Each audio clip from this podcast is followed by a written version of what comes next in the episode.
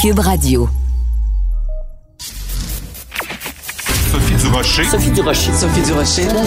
Mon nom est Sophie Durocher. Sophie Durocher. Des opinions éclairantes qui font la différence. Cube Radio.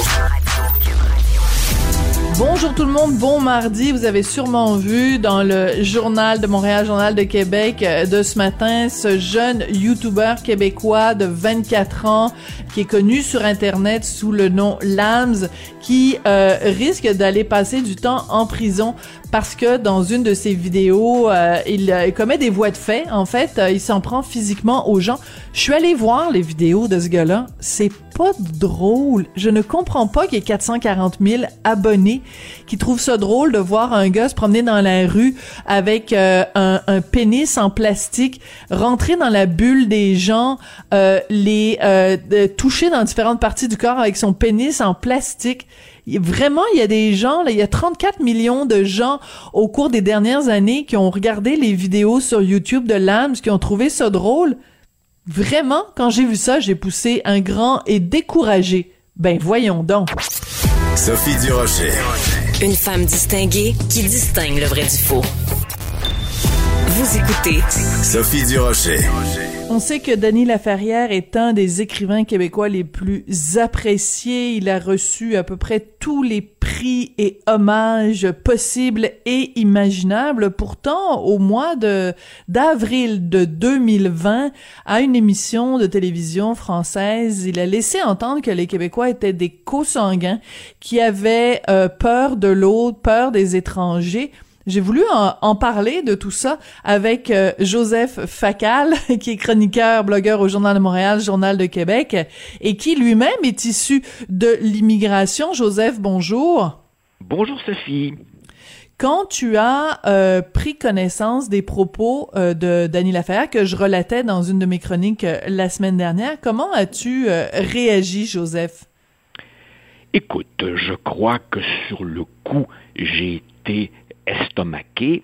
Mais après ça, je me suis dit, calme-toi, essaie de comprendre. Et malgré toutes mes tentatives pour essayer de comprendre, euh, je n'y parviens pas. Dans un premier temps, Sophie, je veux dire que j'ignorais tout de cela jusqu'à ce que tu en parles. Et plus je lisais tes deux textes, plus je trouvais cela, bien sûr, blessant, mais surtout, je te dirais, intriguant au mhm. sens où, honnêtement, je ne comprends pas. Mhm. Et là, évidemment, les questions se sont bousculées dans ma tête. Y a-t-il eu, de notre part, erreur sur la personne? L'avons-nous mal jugé? A-t-il changé? Cachait-il son jeu? Je ne sais pas, je ne comprends pas, car c'est évidemment un homme supérieurement intelligent. Or, ce qu'il dit est un tissu d'ânerie. Évidemment, on ne peut pas être brillant 100% du temps. Et il peut arriver que même quelqu'un de brillant échappe à une connerie. Et donc, je me perds en conjecture. Se pourrait-il euh, que le Québec ait été d'abord pour lui un refuge, puis une rampe de lancement, et maintenant qu'il est parti en orbite et qu'il a atteint la planète Paris, ben, tout d'un coup, le petit Québec, euh, il, est, il est bien loin. C'est possible, je ne sais pas, comme c'est un homme, évidemment, que j'ai toujours beaucoup apprécié, je me retiens avant de, de, jeter la pierre. C'est peut-être un dernier relan de, judéo-christianisme chez moi. J'essaie de donner le bénéfice du doute, mais mm. c'est tellement, excuse-moi, con que je ne comprends pas. Écoute, franchement, là, dans toutes les sociétés, Sophie, dans toutes les sociétés, pas ben besoin d'aller au cimetière pour ça. Dans toutes les sociétés, les unions se font majoritairement entre gens de la même origine ethnique. Et bien entendu, si on remonte dans le passé, comme il le prétend quand on s'en promène dans un cimetière, eh bien, à une époque où les gens voyageaient moins, immigraient moins, quittait rarement le ben village ou la région, ben il est normal d'avoir des, unions entre des Tremblay et des Gautier. C'est la même chose dans n'importe quel pays du monde. Si j'allais en Écosse ou en, Irlande, je verrais des, des O'Shaughnessy ou des MacArthur à mhm. profusion, comme il y a des gens en Haïti à profusion. Qu'est-ce que c'est que ces niaiseries-là? Oui, alors depuis que mon texte a été publié vendredi et j'en ai publié un autre euh, lundi, il y a des gens qui m'interpellent en disant ben c'est c'est cité hors contexte puis il faut faut comprendre l'intonation. Alors pour que tout le monde soit sur la même page et pour que euh, les, les, les, auditeurs soient à même vraiment de prendre prennent pleinement connaissance et de juger justement du ton sur lequel ça a été dit. Je vous propose d'écouter. L'extrait est un peu long, Joseph, mais je pense que c'est important de l'écouter euh, au complet. Donc je demandais à Jean-François Roy, notre réalisateur, de nous faire jouer cet extrait. Donc c'était le 1er avril. Peut-être c'est ça, hein? Peut-être c'est parce que c'était le 1er avril, peut-être c'était une joke, c'était un poisson d'avril. Ah, donc, euh, à l'émission La Grande Librairie, diffusée en France, animée par François Busnel. Euh, ça, c'est très surprenant. Quand j'arrive dans une nouvelle ville, je vais d'abord au cimetière et ensuite dans une librairie. Qu'est-ce que vous allez faire au cimetière? Ben, c'est pour savoir un peu comment une ville vibre. Il faut aller au cimetière pour savoir si cette ville accepte les étrangers, euh, où ils placent leurs morts, qui sont à l'avant, et, vous allez voir, quand les gens s'épousent entre eux, quand par exemple au Québec, c'est des gagnants qui épousent, la mère s'appelle Gagnant et le mari s'appelle Gagnant et les, enfants épousent un autre. Enfin, quand il y a une sorte de ce qu'on appelle au Québec un tricotage serré de la famille, donc on, a l'impression que cette société n'a pas évolué vers l'autre. Et, souvent, ça se reflète sur aussi la librairie. Donc d'abord le cimetière et puis ensuite la librairie. Oui, ça se reflète sur la librairie. Les gens qui, qui, qui, se, font des enfants entre eux finissent par lire les mêmes livres. Et alors, euh, il y a tout un passage que vous consacrez au médecin. Alors, il y a évidemment trois moments clés dans cette entrevue. Quand il dit, euh, pour savoir si une ville accepte les étrangers, donc manifestement, le Québec ne passe pas le test, donc on en déduit que le Québec n'accepte pas les étrangers. Il dit, euh, on a l'impression que c'est une société qui n'a pas évolué vers l'autre. Et il dit une société où les gens se font des enfants entre eux. Euh, je peux pas te dire quand j'ai entendu moi pour la première fois cet extrait-là à quel point j'étais choquée parce que je le fais dans ma chronique euh, d'hier matin, la liste de tous les honneurs, de tous les hommages, des statues, des murales, des prix, des reconnaissances, à quel point le Québec a applaudi quand euh, euh, euh Dany Laferrière a, été admis à l'Académie française, à quel point les Québécois ont adopté Dany Laferrière comme étant un des leurs. Ça a jamais été Dany Laferrière, l'écrivain haïtien qui est au Québec, c'est Dany Laferrière, l'écrivain québécois. Alors qu'après ça, ce gars-là vient de dire la peur de l'autre, la peur de l'étranger. T'sais, on sait même pas de quoi il parle, à quoi il fait référence quand il dit ça. C'est la, la, moins bonne personne pour dire ça du Québec. Non, je crois que c'est vraiment, je, je, je, je demeure euh, sur un sentiment euh, d'incompréhension, euh, de perplexité, parce que je peux pas croire, je peux pas croire qu'il pense réellement cela. C'est-à-dire que ce procès de l'insuffisance insuffisante ouverture à l'autre, je le comprendrais davantage de, de, de, la part de, un de ces woke de Concordia qui, en anglais, évidemment, font le procès du Québec à temps plein.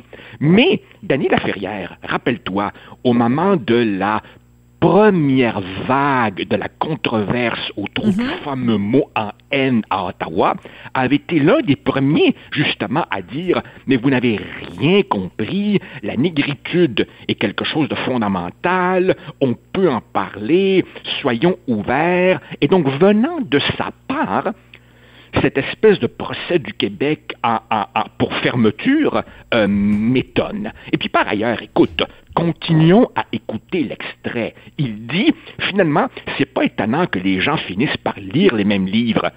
Pardon? Qu'au Québec, les gens lisent les mêmes livres. J'ai l'impression qu'au Québec, les gens lisent euh, Stephen King, Arlen Coben, Guillaume Musso, les mêmes auteurs internationaux que partout ailleurs, et je pense pas je pense vraiment pas que le lectorat québécois soit replié exclusivement sur les auteurs québécois, même qu'au contraire. Au contraire? Combien de fois n'entend-on pas des profs de littérature au cégep ou à l'université dire nos propres œuvres sont insuffisamment lues? Alors écoute, franchement, là, je ne comprends pas, une partie de moi, Sophie, se retient parce que c'est un homme, évidemment, que j'admire. Et quand quelqu'un que tu admires dit des conneries, tu te dis, était-ce une mauvaise soirée de sa part? Ou est-ce moi qui me fais mener en bateau depuis 30 ans, là? Enfin, écoute, c'est assez, mhm. assez désolant, je dois admettre. Assez désolant. Et en fait, quand quelqu'un fait une déclaration comme ça, on doit toujours se poser la question, aurait-il tenu les mêmes propos à tout le monde en parle? Aurait-il tenu les mêmes propos s'il avait été invité à l'émission littéraire de, de Marie-Louise Arsenault, Plus on est fou, plus on lit à la radio de Radio-Canada? Est-ce que je veux dire, est-ce qu'il aurait dit euh, au Québec, à tricoter série, ils se font des enfants entre eux, ils finissent par lire les mêmes livres? Je veux dire, il y, a une espèce de, de, de, de condescendance dans ce, dans ce propos-là qui ne peut être tenu qu'à l'extérieur du Québec. Je veux dire, moi, je, je, les gens qu'on apprécie, c'est les gens qui tiennent le même discours, peu importe que ce soit en français ou en anglais, peu importe que ce soit sur leur propre territoire ou à l'étranger. Quelqu'un qui a un double discours, c'est quelqu'un qui a deux visages. Oui, mais à ce moment-là, il a en plus été naïf, parce que de nos jours, c'est très naïf de s'imaginer que parce que tu sors des frontières d'une société X, que ce que tu vas dire chez Z ne sera pas ramené, répercuté dans la société dont tu viens de parler. Aujourd'hui, tout circule. Par ailleurs, Sophie, par ailleurs, c'est pas parce qu'on vient d'ailleurs qu'il faut nécessairement s'interdire toute critique de sa Absolument. société Tu vois, moi-même, je viens ben d'ailleurs et ça m'empêche pas de temps en temps d'avoir des mots durs pour ce que j'appelle la frange Elvis gratonienne de notre peuple qui vraiment euh, se laisse insulter en trouvant ça merveilleusement cool. Mais, évidemment, quand on critique la société qui nous a ouvert les bras, encore faut-il le faire, non seulement avec doigté, mais sur des bases fondées et raisonnables. Or, cette espèce de procès en consanguinité et en fermeture, sur la base d'une visite dans les cimetières et d'un examen des listes de lecture, mais qu'est-ce que c'est que ce tissu d'ânerie? Je crois que, je crois qu'il il, vaut mieux que ça. Je, je m'accroche encore, encore, traite-moi de naïf tant que tu veux. Je m'accroche à l'idée que c'était une erreur de jugement et que c'est peut-être pas le fond de sa pensée. Si c'est ça, le fond de sa pensée, ben j'en suis fort attristé. Ouais. Écoute, euh, moi, ce qui me sidère depuis euh, vendredi matin, c'est le silence du milieu littéraire. Ah oui, ben ça. On n'a pas, on on n'a pas entendu un seul auteur, on n'a pas entendu euh, euh, qui que ce soit, on n'a pas entendu Boréal, on n'a pas entendu, bon, on n'a pas entendu le principal euh, intéressé non plus, euh, mais je trouve ça très... C'est la République des copains, c'est la République des copains, Sophie, tu, tu, tu le sais encore mieux que moi, c'est comme la, c'est comme la micro-industrie médiatique, c'est comme la colonie artistique, évidemment, il y a là des, des jeux de pouvoir, d'intérêt, de rivalité, chacun se surveille et bien entendu, égratigner un monument, ça peut être dangereux. Hmm. Donc évidemment, voilà, il y a des intouchables. ah, voilà, ça, ça, y a des intouchables. Et bon, alors euh, il y a euh, deux auteurs qui m'ont écrit dans le privé pour me, me féliciter puis me dire euh, que c'était courageux de ma. Je me considère pas comme quelqu'un de courageux de savoir dans ce dossier-là, mais que c'était courageux de ma part de l'avoir fait. Et j'avais envie de répondre à ces deux euh, auteurs. Ben merci beaucoup euh, de, de m'appuyer en privé. Maintenant, seriez-vous prêt à le faire en public? Bon, je suis pas allé jusque là parce que quand les gens t'écrivent pour te remercier, tu sais, je veux dire à un moment donné, il faut aussi avoir un, un, un minimum de, de, de reconnaissance, mais euh, je trouve ça quand même singulier que sur la place euh, publique, personne euh, se soit... Et puis, regarde aussi le, silence médiatique. Hein? Il y a aucun autre média qui a repris cette histoire-là. c'est, je trouve ça assez particulier. Je trouve que ça en dit long, comme tu le dis, sur la République des, des copains qui règne au Québec. Écoute, euh, je veux qu'on prenne quelques instants pour parler de ta chronique euh, sur les médias sociaux parce que bon, en fin de semaine quand même, notre premier ministre, alors qu'on est en pleine pandémie et qu'il a vraiment des chats euh, plus importants à fouetter, a pris la peine de, de, de, de, parler de la façon dont on s'adresse les uns aux autres avec les médias sociaux. Il a parlé des pissous qui se cachent derrière leur écran. Et toi, tu proposes une solution, c'est ben, couper le cordon ombilical qui vous lie à, à, ces médias sociaux. Tu penses que vraiment ce serait aussi simple que ça? Oui, Sophie, et je vais te dire brièvement mon raisonnement. Premièrement, on n'a pas besoin de m'expliquer que les réseaux sociaux n'ont pas tenu leurs promesses et qu'ils sont devenus des égouts à ciel ouvert. C'est pas la peine de rédiger 12 000 chroniques là-dessus, on le sait. Maintenant, c'est, à mon humble avis, un problème sans solution collective satisfaisante. Je répète, sans solution collective satisfaisante. Qu'est-ce qu'on va faire? Mettre des autorités étatiques pour euh, patrouiller les réseaux sociaux? Demander à Mark Zuckerberg d'être plus gentil? Il n'y a pas de solution collective satisfaisante. Donc, donc, j'emprunte une avenue individuelle, la mienne. Est-ce que cela enrichit ma vie? Non. Est-ce que j'y trouve du plaisir? Non. Est-ce que j'y trouve des infos pertinentes? Non. En ai-je besoin? Non. Alors pourquoi endurer ça? Par masochisme? Non, mais franchement, faire la morale, faire la morale aux cybers enragés, non seulement ne donne rien, mais tu leur donnes en plus l'attention qu'ils veulent. J'ai un meilleur usage à faire de mon temps. Tu vois, les réseaux sociaux, c'est un petit peu comme se promener la nuit dans un quartier dangereux. Tu cours après le trouble. Alors moi, j'ai pas besoin de ça personne ne me force à endurer ça. Alors moi, je quitte. Merci, bonsoir. Et depuis que je l'ai fait, je ne l'ai jamais regretté. Cela dit, cela dit, Facebook, qui est à la fois labyrinthe et toile d'araignée, est conçu pour que tu ne puisses pas en sortir. Oui, c'est très difficile. J'ai même eu besoin d'un copain qui travaille dans ce milieu-là pour me guider, pour que je puisse sortir de ce labyrinthe qui me fait penser à celui dans The Shining. Là. Tu te rappelles à la fin du film? J'ai réussi à en sortir et je suis libéré.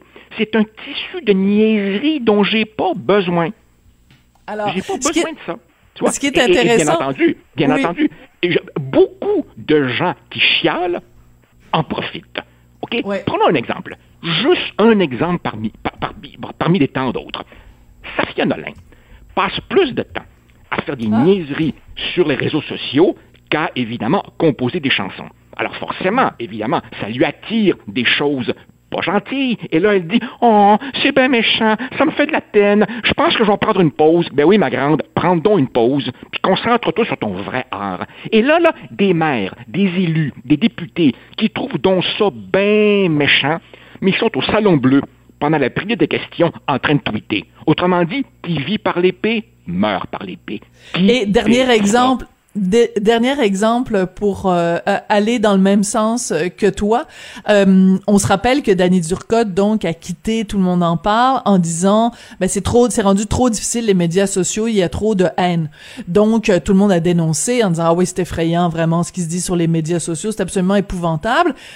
Ce dimanche-ci, il y a une nouvelle folle du roi ou fou du roi, Anaïs Anaïs Favron et là t'as Guy Lepage qui donne une entrevue à la presse en disant je suis allé voir sur les médias sociaux ce que les gens disaient d'Anaïs Favron.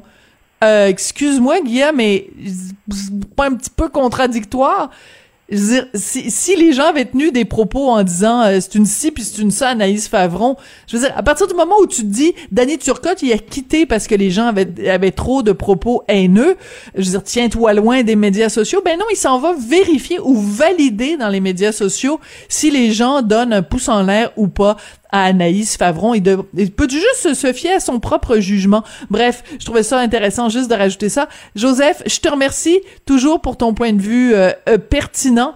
Et euh, ben écoute, Sage, tu sais, tu disais tout à l'heure quand on est un, un, immigrant, quand on est issu de l'immigration, ça nous empêche pas de critiquer notre société d'accueil. Tu as tout à fait raison. Et sache que non seulement ça, mais comme Québécois aussi, on a le devoir de critiquer le Québec. Il y a la manière, il y a la façon, et il y a le ton, et il y a, et il y a tout ça. Et c'est ce qu'on reproche évidemment à Dany Laferrière. Merci beaucoup, Joseph, puis on se retrouve On se retrouve jeudi, si je ne m'abuse. Merci, au revoir.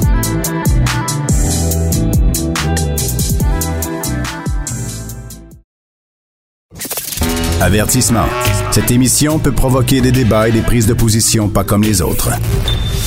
Vous écoutez Sophie Durocher. Depuis quelques années, on s'intéresse de plus en plus euh, à notre système digestif. Vous savez, il y a même eu euh, un livre au complet sur euh, les merveilles de l'intestin, mais c'est assez fascinant quand on pense que ce qui se retrouve dans notre tube digestif peut avoir un impact sur l'efficacité de certains traitements. On va parler de tout ça avec le docteur Bertrand Routy, qui est oncologue et chercheur au Centre hospitalier de l'Université de Montréal. Docteur Routy, bonjour bonjour. Euh, bonjour. Vous êtes euh, dans les nouvelles en ce moment, docteur Routy, parce que vous euh, vous apprêtez à faire des, des, recherches sur la greffe fécale. Je vous avoue que quand j'ai vu ces deux mots-là, l'un à côté de l'autre, j'ai été au début dégoûté, ensuite intrigué. Et quand j'ai lu là-dessus, fasciné. Alors expliquez-nous, euh, pour euh, les néophytes que nous sommes, c'est quoi une greffe fécale? Donc, euh, en effet, depuis quelques années, on s'intéresse de plus en plus au rôle du microbiome. Donc, c'est toutes les bactéries qui vivent dans votre tube digestif. Et on s'est rendu compte qu'il y a finalement plus de bactéries que de cellules dans votre corps. Et donc, hum. ces bactéries ont un rôle important. Et en médecine, on commence à s'y intéresser. Nous, notre groupe, on est donc en oncologie, donc pour le cancer, et on s'est rendu compte là, dans les cinq dernières années que nos nouveaux traitements contre le cancer, qui est l'immunothérapie, donc qui réactive votre système immunitaire contre euh, la, tumeur, mm-hmm. son efficacité est en effet modulée ou modifiée par ces bactéries que vous avez dans votre tube digestif. Donc on s'est dit, Écoutez, la greffe fécale, c'est une technique qui est déjà approuvée par Santé Canada pour le traitement de certaines infections, dont le Clostridium difficile. Est-ce qu'on ne pourrait pas utiliser cette technologie pour donner des bonnes bactéries aux patients, c'est-à-dire prendre des selles de donneurs sains, donc monsieur et madame tout le monde en super santé, et le donner à des gens qui ont le cancer avant de débuter de leur immunothérapie, afin de leur transférer, transplanter les bonnes bactéries de gens qui ne sont pas malades? Bon, alors donc ce dont vous êtes rendu compte au fil des ans, c'est que euh, si euh, mettons Ginette a un très bon système digestif avec des bonnes petites euh, euh, microbiotes là, enfin bref, toutes sortes de bonnes petites bactéries qui se font aller dans son tube digestif, elle va mieux réagir, elle va avoir un meilleur système immunitaire que Gaston qui lui en a pas un. Donc on peut prendre un, un bon tube digestif de Ginette, mettre ça dans des capsules et les donner à Gaston qui a un moins bon système immunitaire. Est-ce que je simplifie trop, euh, docteur Outy? Non, non, c'est exactement ça. Donc, on s'est rendu compte, et ici au CHU, mais on fait partie d'une grande étude internationale, où donc on séquence, on regarde les bactéries des gens avant de débuter leur traitement pour le cancer. Et on s'est rendu compte que certains patients qui répondaient avaient des bonnes bactéries et ceux qui malheureusement ne répondaient pas au traitement n'avaient pas de bonnes bactéries. Et là, le but, c'est de donner à ceux qui n'ont pas ces bonnes bactéries euh, des nouvelles bactéries par la greffe fécale, donc en utilisant des capsules de sel, où là, c'est sûr qu'au début, ça peut paraître surprenant, mais les patients, puis il y a maintenant 11 patients qui sont inclus dans cette étude euh, canadienne, n'ont rapporté aucun problème ou aucune toxicité voire même aucun dégoût avec ces capsules. Et le but, c'est donc de transformer leur bactéries, leur microbiome, vers un microbiome plus favorable. Donc, expliquez-nous par quel processus le fait de prendre ces gélules qui contiennent des extraits de, sel, euh, que euh, juste le fait de, prendre ces capsules-là va faire en sorte que un tube digestif qui est euh, mal en point va devenir euh, euh, bien portant. Ça, il suffit de prendre ces gélules-là pour pour euh, switcher notre tube digestif. C'est fascinant. Écoutez, c'est notre hypothèse principale et la, bonne nouvelle, c'est deux groupes qui ont confirmé ou qui ont montré des résultats très positifs, dont un groupe aux États-Unis à Pittsburgh, il y a un autre groupe en Israël qui ont fait à peu près la même expérience, la même étude, et qui ont montré qu'en modifiant le microbiote de gens malades qui ont le cancer par des euh, gens qui étaient soit guéris, euh, soit en super santé, ils étaient capables de réactiver, d'augmenter l'efficacité Incroyable. Et c'est ce qu'on est en train de faire et euh, c'est sûr que on est très encouragé par nos résultats préliminaires. D'accord. Alors, expliquez-nous, qu'est-ce qui fait que euh, dans notre société, il y a des gens qui ont euh, justement euh, un microbiome qui est moins en santé? Euh, Est-ce que c'est euh, la, la, nourriture industrielle, la sédentarité, ou est-ce que de tout temps, il y a eu des gens qui avaient un bon système digestif et d'autres un moins bon? Écoutez, c'est une très très grande question et très complexe parce qu'il y a, comme vous pouvez l'imaginer, beaucoup de choses qui rentrent en compte dans la, la composition de votre microbiome. Mhm. Donc déjà, il y a la géodistribution, c'est-à-dire dans quel pays vous vivez. On peut imaginer quelqu'un au Japon ou à Montréal ont des microbiomes un petit peu différents. Il y a le sexe, un homme et une femme, et il y a aussi ce que vous mangez. Et euh, notre groupe maintenant s'intéresse énormément à la diète et la réponse à l'immunothérapie, puisque on dit, ou là même les, Nations Unies parlent qu'il faut manger plus de fibres pour diminuer l'incidence du cancer mhm. du côlon par une modification du microbiome, mais encore très peu de choses sont connues sur la diète et la réponse à l'immunothérapie. Et ce qui est intéressant, c'est que maintenant la médecine dite moderne s'intéresse énormément à tout ce qui était un peu plus alternatif, ça veut dire la nutrition, les, les probiotiques, les prébiotiques, parce que maintenant, et en utilisant des expériences euh, importante, avec beaucoup de science. On veut mieux comprendre cette médecine plus alternative et l'utiliser euh, hmm. pour la médecine dite plus moderne.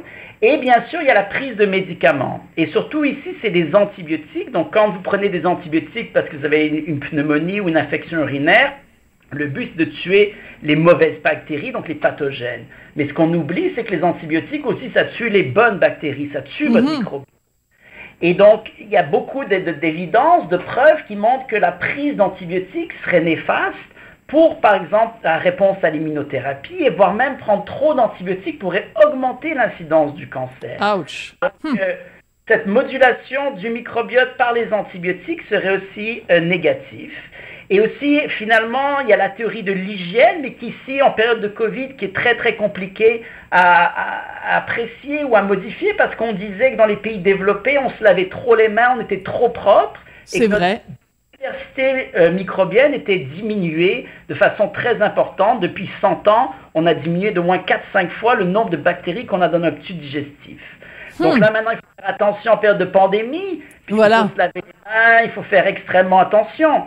Euh, mais euh, une fois, et on espère que tout le monde sera vacciné, que le Covid sera l'histoire ancienne, peut-être améliorer notre microbiome post-Covid sera aussi très important. Et donc, évidemment, vous me voyez venir avec mes gros sabots. vu que le, ces, ces, recherches que vous faites ont pour but d'améliorer le système immunitaire des gens avec cette greffe fécale, est-ce qu'on peut penser éventuellement qu'on pourrait tous, comme individus, améliorer notre système immunitaire euh, pour mieux faire face justement à la COVID-19. Est-ce qu'il pourrait y avoir des recherches dans ce sens-là? Donc des, des, recherches ont déjà été faites. Un papier chinois montrait que le, le, Covid modifiait le microbiome. Après, donc il y, a, plusieurs questions. C'est et ce qu'on ne connaît pas encore, c'est c'est quoi un microbiome idéal ou un microbiome hmm. parfait? Moi, je vous parle du microbiome parfait quand on a le cancer et qu'on va avoir voilà. Mais mes collègues travaillent sur la sclérose en plaques et c'est pas du tout le même microbiome parfait pour ah, oui. Hein? Euh, donc, il semblerait y avoir un bon microbiome, mais un microbiome parfait, euh, c'est encore trop tôt pour le dire. Et hum. microbiome et Covid, là encore, euh, c'est assez tôt pour le, dire ou comprendre. Moi qui personnellement, je, l'admets, j'ai eu la COVID, je peux vous dire que ça touche votre microbiome. Mais, ah oui. Euh, mais c'est encore trop tôt pour dire euh, est-ce que modifier le microbiome chez les gens qui ont le Covid pourrait changer quelque chose. Mais c'est en train d'être étudié. Vous avez eu la COVID, docteur Routy. Est-ce que vous en êtes remis complètement ou vous avez encore des séquelles? Non, je suis remis à 100% et j'ai pas eu de problème. Mais encore une fois, c'était au, tout début. Euh, mais donc, j'encourage les gens à, aller se faire vacciner et de, suivre les, recommandations de la santé publique pour éviter le Covid parce que même si je suis encore jeune, c'est une infection sérieuse et euh, c'est quand même, euh, c'est pas une petite grippe. Voilà, c'est pas c'est pas un pique-nique puis c'est pas une partie de plaisir, c'est bien évident. Euh, excusez-moi de rentrer dans des détails aussi techniques parce que je sais pas à quelle heure euh, les gens vont vont écouter ce segment. J'espère que euh, je vais pas couper l'appétit à qui que ce soit. Comment on fait euh, pour euh, aller chercher euh, donc dans les selles de d'êtres humains qui ont un bon microbiome pour aller chercher dans leurs selles les, les, les éléments dont on a besoin pour en faire des gélules qui seront ensuite données à des gens qui sont qui sont malades. On fait ça comment? Donc, on travaille ici avec l'Université de London, dans l'Ontario. Donc, ils ont une, des donneurs sains. Donc, c'est monsieur et madame tout le monde qui a envie d'aider euh, son, son, proche et qui euh, sont donc euh, screenés de façon très profonde pour s'assurer que, d'une part, ils soient en super bonne santé, ils ne prennent pas d'antibiotiques, ils n'ont pas d'obésité, de, de maladies chroniques et surtout n'ont pas d'infection bactérienne. D'accord. actuellement, et Santé Canada nous a euh, demandé de faire des tests supplémentaires, bien sûr, pendant le Covid, qu'on doit, donc on teste nos donneurs pour le Covid, et on teste aussi les mhm. selles pour le Covid pour s'assurer qu'on ne transmet pas le Covid. Et donc, une fois que tous ces euh, critères sont rencontrés, le donneur vient donner ses selles à l'hôpital, et après, les selles sont euh, mélangées avec une solution saline et mises dans des petites capsules. Euh, qui sont après congelés et envoyés par la poste euh, dans les différents hôpitaux, puisque l'étude est ouverte au CHUM et à l'hôpital juif de Montréal. Et les patients euh, prennent ces capsules une semaine avant de débuter leur immunothérapie. Et c'est assez fascinant de penser que de la même façon qu'il y a des donneurs de sang, il y a des donneurs de sperme pour d'autres raisons, il y a des donneurs de matière fécale. En effet, en effet, et c'est sûr qu'au début ça peut être choquant et je dois vous admettre, moi ça fait depuis 5-6 ans que je suis dans, dans ce domaine et au début ça choquait tout le monde, c'est sûr que par la nature de ces échantillons, euh, ça oui. peut surprendre. Mais de plus en plus, et, je vous, et vous avez parlé de livres, mais il y a plusieurs livres maintenant qui s'écrivent sur le microbiome et c'est vraiment un nouveau monde qu'on est en train de découvrir. Et je peux vous garantir que dans 3 à 5 ans, une fois que quand vous allez venir à l'hôpital, on va vous faire un test de sang, un CT scan, mais probablement aussi une analyse de vos selles pour regarder le microbiome parce que ça semble être important non seulement en oncologie, mais en neurologie, voire même dans les maladies infectieuses et dans toutes les maladies auto-immunes, donc que les maladies de Crohn, dans l'asthme. Donc c'est hmm. vraiment un nouvel organe qu'on est en train de découvrir. C'est fou. Euh, la médecine, les médecins, les chercheurs s'y intéressent énormément.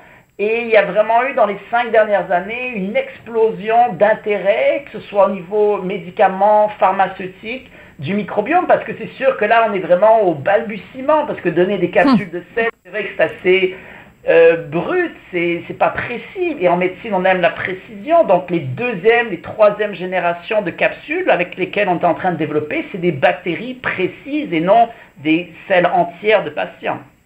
Oui, mais quand même, on reste avec cette image et vous avez tout à fait raison de dire que l'évolution de la science va faire qu'un jour, ça va nous paraître tout à fait anodin, mais au jour d'aujourd'hui, quand même, de se dire que pour se soigner, on doit prendre une petite gélule qui contient euh, du caca. Je, je, je, je, je vous avoue que j'ai mon esprit a encore un tout petit peu de difficulté à l'accepter, mais en même temps, vous le dites, c'est comme un, un, nouvel organe qu'on découvre. Et si en effet, il peut nous aider à être en meilleure santé, je ne peux que soulever mon chapeau euh, aux, scientifiques, euh, vous et, vos collègues. En terminant, docteur Routy, qu'est-ce qu'on peut faire, les gens qui nous écoutent en ce moment et qui se disent, bon, ben si mon, mon, mon intestin et ce qui s'y développe, les bactéries qui s'y trouvent sont si importantes pour la santé, qu'est-ce que je peux faire à partir de maintenant pour m'assurer justement d'avoir un bon système immunitaire et un bon euh, microbiote? À part lire les les 25 ouvrages qui ont été écrits sur le sujet là en résumé quels conseils on peut donner aux gens? Écoutez, vous allez peut-être être déçus par ma réponse, mais la vérité, c'est qu'on ne sait pas vraiment. Et, ah oui. euh, il faut faire attention à ce qui est écrit. D'accord des recommandations qui sont précises, basées sur des expériences, sur des études randomisées. La seule chose qui semble être logique et qui montrerait que les bonnes bactéries pour après toutes les maladies sont celles présentes chez ceux qui font du sport, donc faites du sport, Ah. et ceux qui mangent sainement. Euh, sainement, qu'est-ce que ça veut dire? Ça veut dire pour le moment suivre le guide d'alimentation canadienne, peut-être manger un peu plus de fibres, euh, ne pas fumer. Euh, mais au-delà de ça, je dois vous admettre que à vous dire que une herbe ou du thé qui a été collecté par un singe dans une île vierge va vous guérir, malheureusement beaucoup trop tôt, et ce serait vous mentir. Euh, la seule chose, c'est de faire attention, et aussi tous les produits naturels que vous pouvez prendre, probiotiques, prébiotiques, sont peut-être pas si bons que ça. Il faut surtout le dire à votre médecin si vous en prenez, parce que certains peuvent même interagir de façon négative avec vos traitements. Donc il faut faire attention. Mais D'accord. rester en, en santé, se faire vacciner contre le Covid, ne pas attraper le Covid et que la, la nouvelle année ou la nouvelle ère soit une ère où le microbiome soit aussi important. Bon, ben écoutez, ça a été absolument passionnant. Je pensais jamais un jour euh, passer 16 minutes à parler euh, de sel, mais euh, ça a été vraiment passionnant et vous êtes un excellent vulgarisateur. Merci beaucoup d'avoir pris le temps dans votre journée très, très occupée, très bien remplie, docteur Routy. Je rappelle donc, docteur Bertrand Routy, vous êtes oncologue et chercheur au Centre hospitalier de l'Université de Montréal, au CHUM. Donc, on, vous souhaite bonne chance avec ces études, puis on a très hâte d'avoir euh, les résultats finaux euh, sur les greffes fécales. Merci. À la, la fin de l'année. Merci beaucoup. Merci.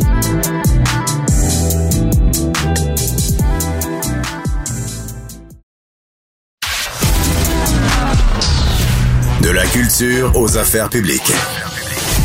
Vous écoutez Sophie Durocher. Cube Radio. Si vous aimez les histoires de bandits, les histoires criminelles, les histoires de procès, les histoires de police, vous êtes sûrement des fans de District 31.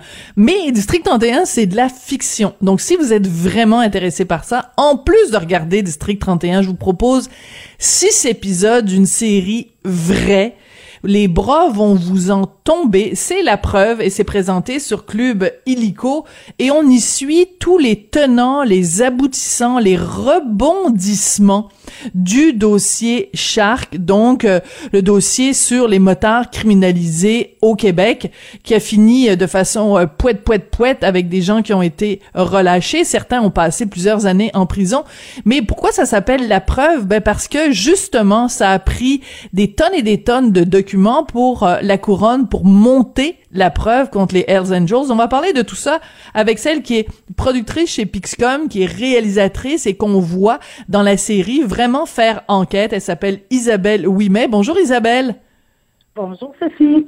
Félicitations, j'ai été suspendue vraiment euh, à vos lèvres et à celles de Félix Séguin pendant toute la série. Comment vous avez réussi à euh, convaincre d'abord des Hells Angels à vous parler à visage découvert, à parler de de de leur euh, de leur euh, enquête parce qu'ils ils étaient en prison mais ils faisaient eux-mêmes enquête sur leurs propres preuves. Comment vous avez réussi à les convaincre de vous parler? Sophie, c'était vraiment une toute une aventure. En fait, le, le- la première rencontre s'est passée dans un restaurant du Grand Montréal. Félix Séguin avait un, un contact dans un dans un resto, donc il savait qu'un motard, Éric Bouffard, euh, allait souvent euh, à ce resto-là. Donc, on- euh, Félix a demandé de- d'avoir une rencontre, euh, chose qu'il a acceptée quelques semaines plus tard. Euh, on est allé rencontrer Éric Bouffard avec d'autres d'autres membres. Et euh, c'est sûr que la conversation tournait vraiment autour de Félix dans le sens que euh, certains certains Hells lui reprochaient des articles antérieurs qu'il avait écrits. Et euh, ça a duré comme ça un bon deux heures dans lequel moi, je n'étais pas capable de placer un mot parce que c'était pas nécessairement intéressant. Je pense que le but, c'est plus de dire à, à Félix que les journalistes écrivaient un peu n'importe quoi. Et là, je me suis je me suis carrément fâchée. J'ai dit, écoutez, moi, je vais quitter parce que ça sert absolument à rien que je sois ici. Donc, euh, j'étais réellement fâchée. Pour les gens qui me connaissent, peuvent savoir un petit peu. euh, euh, donc, j'ai donné deux coups de poing sur la table. J'ai dit, ben moi, je quitte parce que vous m'écoutez pas. Et oui, oui, tout à fait. Puis j'étais, suis. J'étais vraiment. euh, je, je disais, moi, je suis ici pour vous parler de ça, pas pour parler de ce qui s'est passé euh, dans les journaux dans les années euh, précédentes. Et, et c'est à ce moment-là que vous, l'attention s'est tournée vers moi. Et, et, euh, et je vous jure, là, les gars se sont excusés de la façon que Non. c'était conduit. Oui, oui, oui, oui. Puis moi, j'étais vraiment un petit peu saisie. C'est là que j'ai pu parler de la série. Et, euh, et je pense que par délicatesse, euh, le lendemain, je recevais un appel pour dire, écoute, on s'excuse, on aimerait ça avoir une deuxième rencontre avec toi pour euh, pour pour t'entendre parler de ce sujet-là. Donc donc ça a commencé comme ça. c'est clair que c'était pas évident pour eux de, de de un de parler moi, j'avais quand même un rôle différent d'un journaliste. Donc, euh, une série documentaire, on a plus le temps de travailler euh, les choses. Donc, on a travaillé ça pendant Mhm. quatre ans. Euh, mon point de vue était plus neutre. C'est sûr que, bon, moi, j'avais la liberté un peu de, de, de raconter ce que je voulais dans, dans le sens que je suis pas prise entre dans une boîte dans laquelle si je marche à gauche, ça peut faire pas l'affaire de quelqu'un ou si je marche à droite, C'est donc, ça. je pense que c'est ça, en gros, qui a, qui a fait la différence pour qu'ils acceptent de participer. Et c'est absolument fascinant de vous voir aller, euh, Isabelle. Euh, bon, vous êtes une jolie fille blonde avec les cheveux longs, et là, on se dit, cette fille-là, elle est passionnée par les affaires euh, criminelles. Et quand vous posez des questions il y a beaucoup de de- d'écoute et de et, et de douceur mais en même temps on sent que bon vous êtes capable en effet vous venez nous le raconter là de mettre les points euh, sur la table. Euh, ça date d'où et de quand votre fascination pour le crime organisé? Ah, je le raconte dans la série, mais mes grands-parents paternels achetaient euh, le Allo Police, Photopolice, puis j'avais pas le droit de lire ça. Mes parents voulaient pas que je regarde ça. Euh, donc, j'allais chez mes grands-parents, puis euh, euh, c'était peut-être un petit peu plus lousse, donc j'avais le droit de regarder ça. Je me souviens d'écouter des Claude Poirier. Euh, je peux à peu près vous parler de toutes les disparitions qu'il y a eu au Québec. Donc, je me suis toujours, toujours, toujours intéressée à ça. J'ai lu énormément sur le sujet. Et euh, ce projet-là est arrivé un petit peu comme ça, à mijoter. Je me dis, ben, les Hells Angels sont partis de notre histoire au Québec Mm. et l'histoire a toujours été racontée par des petits bouts avec une version aussi qui, qui euh, euh, comme la gare des motards, on sait qu'il y a eu des meurtres dans la gare des motards, mais, mais le côté, moi, l'angle que je voulais viser, c'était plus euh, peut-être un petit peu l'autre côté de la médaille. Et donc, c'est ça, je me suis vraiment toujours, toujours, toujours intéressée à ce sujet-là. Oui. Alors, ce qui est fascinant, moi, ce que je retiens, parce que j'ai regardé les six euh, sections de, de la série, ce que je retiens vraiment, c'est un déni de justice. C'est-à-dire que peu importe ce qu'on pense, ce qu'on sait des agissements des Hells, il y a quand même eu 22 meurtres, et c'est la base de tout le, le dossier Shark. Il reste que au Canada, tout individu accusé a le droit à une défense pleine et entière, et surtout, il a le droit d'avoir accès à la preuve déposée contre lui. Et on peut vraiment dire, après avoir regardé les six segments du documentaire, que les Hells n'ont pas eu le droit à une défense pleine et entière. Je pense que c'est la conclusion dans laquelle on peut euh, on peut euh, on peut en venir sans se tromper du tout. C'est- pas normal, puis on le décrit bien là, dans la preuve, c'est que la preuve était tellement lourde, ça faisait 300, ça ferait 371 Empire State Building si on imprimait toute, toute, toute la preuve dans, dans Shark. Donc, euh, d'amener d'amener euh, 111 membres en règle euh, détenus à Bordeaux pendant six ans et demi. Et, et ça a pris presque une année, Sophie, avant que les, les Hells puissent avoir accès à des ordinateurs. On avait, on avait au-delà de 150 personnes euh, enfermées à Bordeaux. Il y avait six ordinateurs. Il y avait un Mm. local qui contenait six ordinateurs pour aller étudier sa preuve. Euh, moi, juste là, ça me fait dire que la théorie de la couronne n'était pas nécessairement. La théorie, la couronne s'attendait vraiment à ce que les Hells Angels entrent en dedans. Euh, ils plaident coupables rapidement à des accusations Voilà. régulières. Pareil comme dans le printemps 2001 où les nomades, le club élite des Hells Angels et les Rockers, le club euh, école des Hells Angels, avaient aussi plaidé coupable assez rapidement. Et là, ils se sont dit, on a des budgets depuis 2001, il n'y a plus grand-chose qui se passe. euh, euh, il n'y a plus grand-chose qui se passe au niveau du crime organisé. On a encore des gros budgets de la guerre des motards. Qu'est-ce qu'on fait? Ah, on va, on va faire une théorie. On, va faire une nouvelle opération qui s'appelle Shark. Donc, on va ratisser plus large. On va prendre tous ceux qui ont été euh, de près ou de loin associés aux aux Hells Angels et les Hells Angels eux-mêmes, puis on va euh, étendre cette théorie-là. Donc, on va tous les accuser de 22 meurtres commis pendant la guerre des motards. Et pourquoi 22 meurtres? Pourquoi pas 30? Pourquoi pas 10? C'est que chacun des meurtres qui avaient été choisis dans, dans chaque était stratégiquement choisi. Mhm. Donc, euh, pour couvrir le plus large possible. Euh, et euh, et, et c'est ça. Puis il y a des membres des Hells Angels qui sont devenus membres dans les années 2000, 2001, 2002, qui étaient aussi accusés des meurtres qui avaient eu lieu entre 94 Mais ça et tient pas 2002 debout. pendant- Oui, exactement. Il y avait des anciens Rock Machines aussi qui sont devenus Hells Angels, qui ont été aussi euh, euh, pris dans Shark. Donc, euh, les Hells Angels étaient Mm. accusés de la guerre des motards et leurs ennemis étaient les Rock Machines. Et il y avait certains Rock Machines qui étaient aussi accusés de certains Bon, crimes euh, voilà. dans Shark. Donc c'est là qu'on voit donc d'abord la preuve est trop volumineuse, euh, la preuve n'est pas euh, divulguée ou communiquée d'une façon dont euh, de faire en sorte que les accusés puissent en prendre connaissance et préparer une défense euh, appropriée. Et ce qui est extrêmement intéressant dans le dans le la, série, c'est qu'on voit euh, les avocates de la couronne, de la défense, pardon. Euh, c'est un hasard là, il y a, y a vraiment beaucoup beaucoup de, de femmes avocates de la défense. Euh, elle, elle, elle plaide en fait le fait que euh, il y a eu comme une sorte d'acharnement de la part de la de la couronne et c'est là que comme citoyen on est très mal à l'aise parce que c'est l'État québécois qui, euh, premièrement, a pris des mauvaises décisions en décidant de d'inculper tous ces gens-là dans la même dans la même cause, mais en plus, à un moment donné, quand on leur fait une offre, ils ont, c'est en plein été, ils ont deux semaines pour décider s'ils acceptent l'offre de la couronne ou pas. Moi, comme citoyenne québécoise, j'étais très mal à l'aise de la façon dont mon État, dont mon gouvernement, dont mon ministère de la Justice s'est comporté.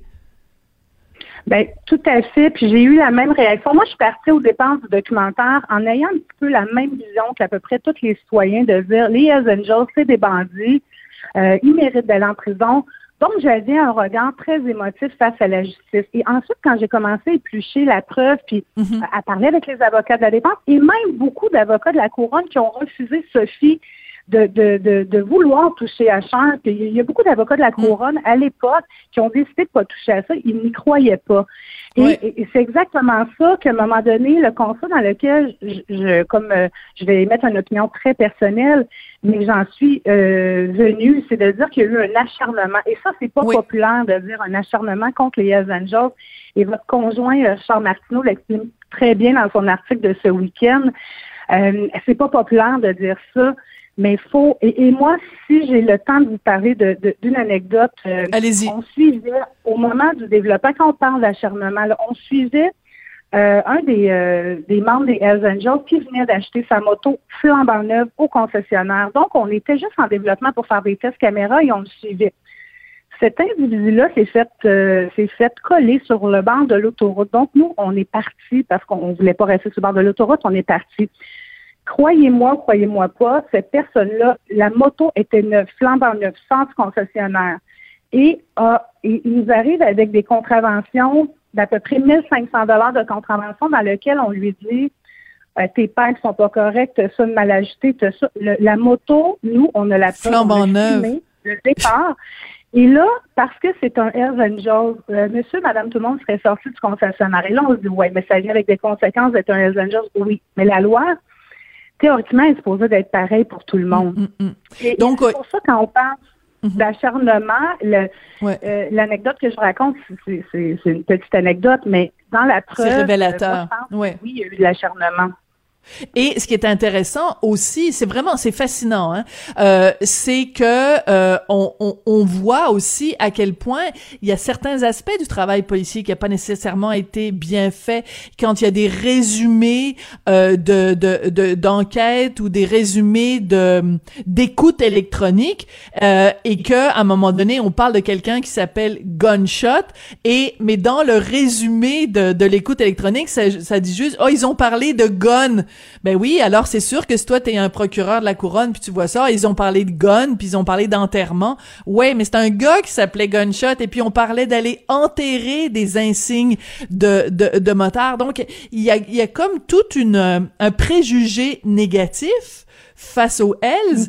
Et c'est sûr qu'il y a des gens peut-être qui nous écoutent en disant oui, mais c'est des tueurs puis c'est des des des, des proxénètes ou euh, des dealers de drogue. Oui, mais n'importe quel citoyen canadien a le droit à une défense pleine et entière. On revient toujours à ça, et c'est ce que vous démontrez très bien dans euh, la série. Isabelle, une dernière question. Euh, oui. Quelle a été euh, la, la, réaction? Donc, ce, ce, cette série est disponible depuis jeudi dernier. Là, on est cinq, six jours plus tard. Quelles sont les retombées de la diffusion de la preuve? Euh, euh, je pense que les gens, en tout cas, j'ai reçu énormément de courriels, euh, autant du côté de la police, des avocats de la défense, de la couronne et des, euh, Hells Angels. Je pense que tout le monde est d'avis pour dire que c'était le plus transparent possible. On a essayé de démontrer les deux côtés. Je, je, pense que les gens ont énormément aimé. Euh, du côté du côté policier, c'est sûr que bon, il y a des choses. Euh, je pense que ça fait pas l'affaire aussi. Oui. oui. Donc, mais je pense que la réception a été extraordinaire. Bon, mais on imagine qu'il y a certains policiers qui ont pas euh, trop trop aimé ça. Écoutez, on fera une autre entrevue puis vous me parlerez de la réaction des policiers. Isabelle Ouimet, vraiment, j'encourage tout le monde à aller euh, voir, euh, à prendre connaissance de la preuve, justement la divulgation de la preuve et de se faire sa propre opinion. Mais il risque d'y avoir pas mal de gens qui en effet changent leur perception de Shark après avoir vu votre documentaire. Merci beaucoup Isabelle Ouimet, donc qui est productrice réalisatrice donc chez Pixcom. Merci énormément Sophie. Merci. Et c'est comme ça que l'émission se termine. Je voudrais remercier Jean-François Roy à la mise en onde, de la réalisation, William Boivin à la recherche.